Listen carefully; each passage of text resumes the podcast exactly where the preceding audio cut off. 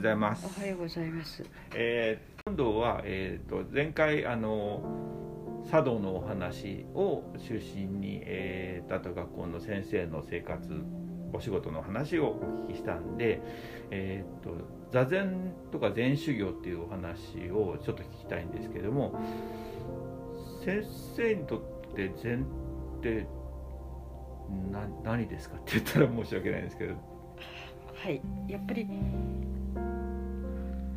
毎日平らな生活をしなくて少しでも規律ある生活ができるのには心を落ち着けているための座禅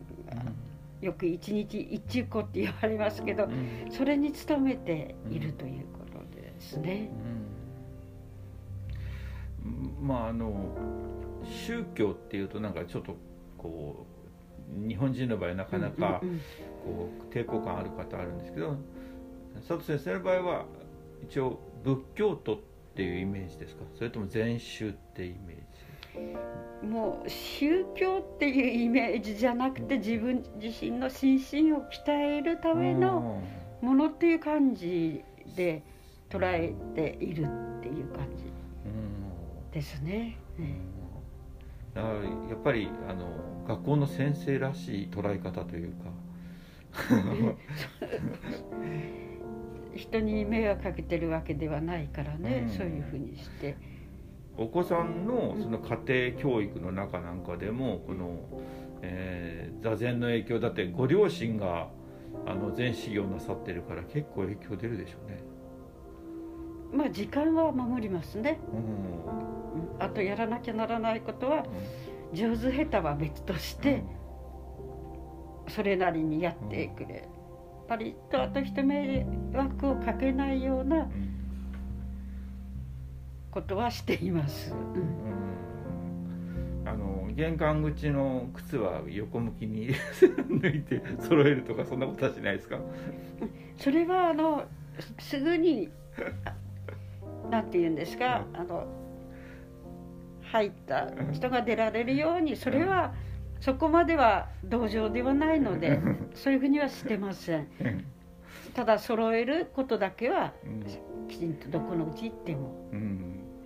うん。でもあれですよね。あの娘さんも茶道などわれてでお孫さんまでも一緒になって先生のところに来てお稽古されてたりとか、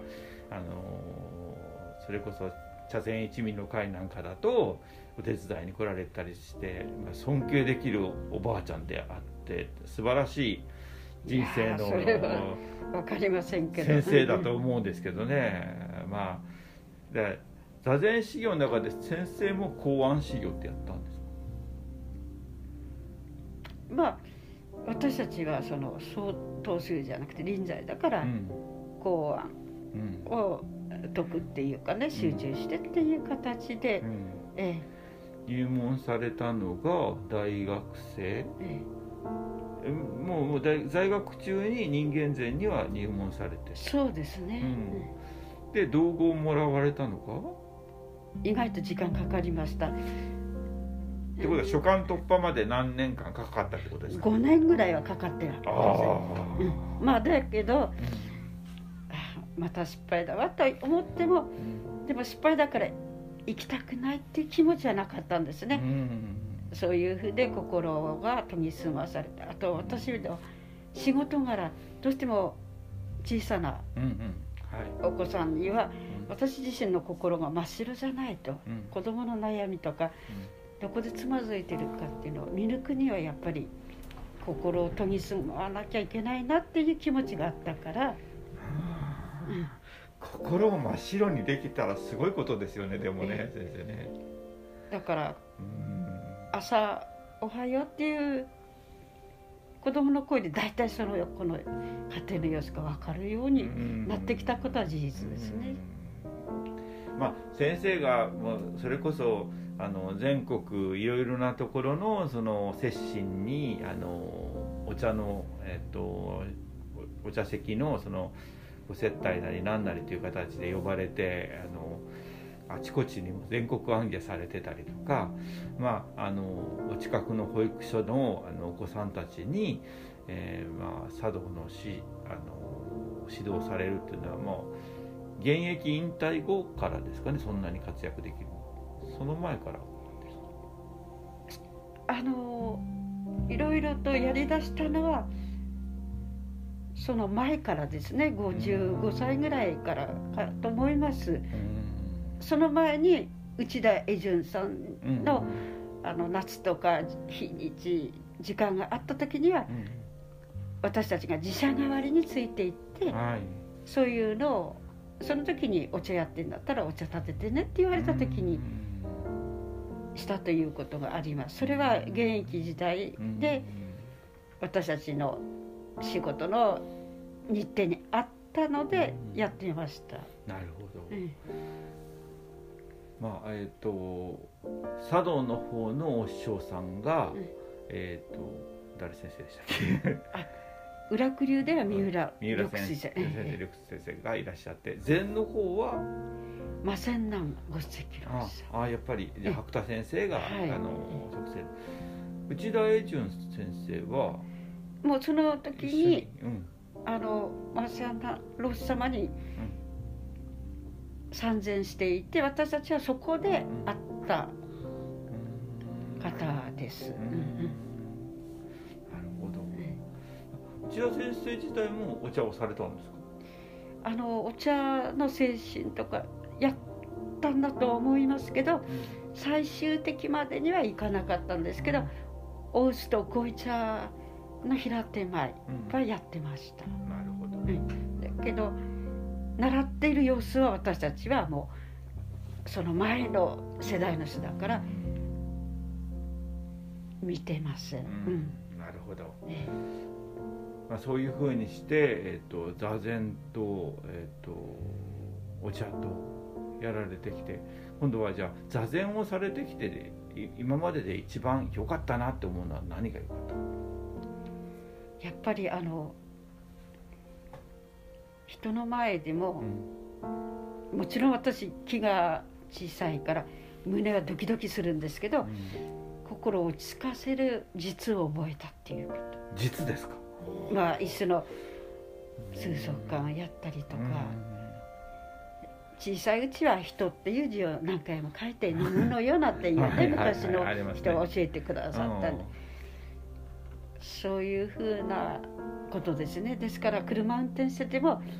あっと思った時とか急に出てきた時に、もう気をつけなきゃっていうね自分自身の反省ですね。相手が悪いとかじゃなくて。うん。であと車運転していてどちらか譲らなきゃいけない時はもう絶対私は譲るようにしてる。うん。そうするとうまくいくという生の場合は本当誰ともこういさかいが起きなさそうですもんね。本当に。そんなことない。いやいやいやいやいやいくら相手がこう仕掛けてきても先生はスルッとなんかかわされるようなイメージがあってすごいな。あいやー全然気持ちも穏やかですしあの前にあの先生覚えてらっしゃることがあれなんですけどもあの暑いその中に先生に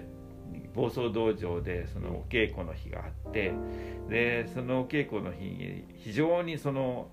茶室が暑くなってしまって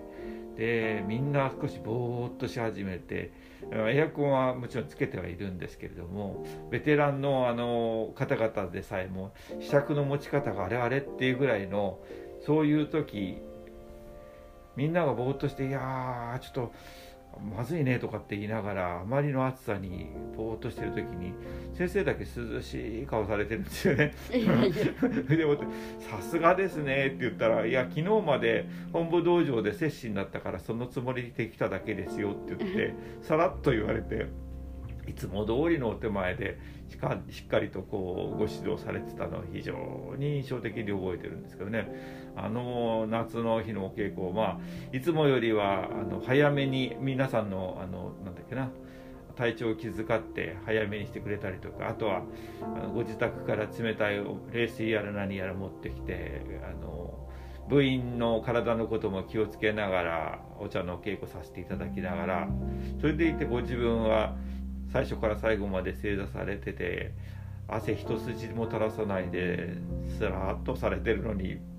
非常に印象的に覚えてますけどね。いやお恥ずかしいね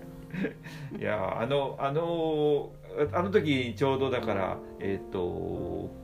私部員になってえっ、と初めてか2回目そのえっ、と茶道部のそのブログの記事を書いてくれて頼まれて、えっ、と沖野さんから頼まれて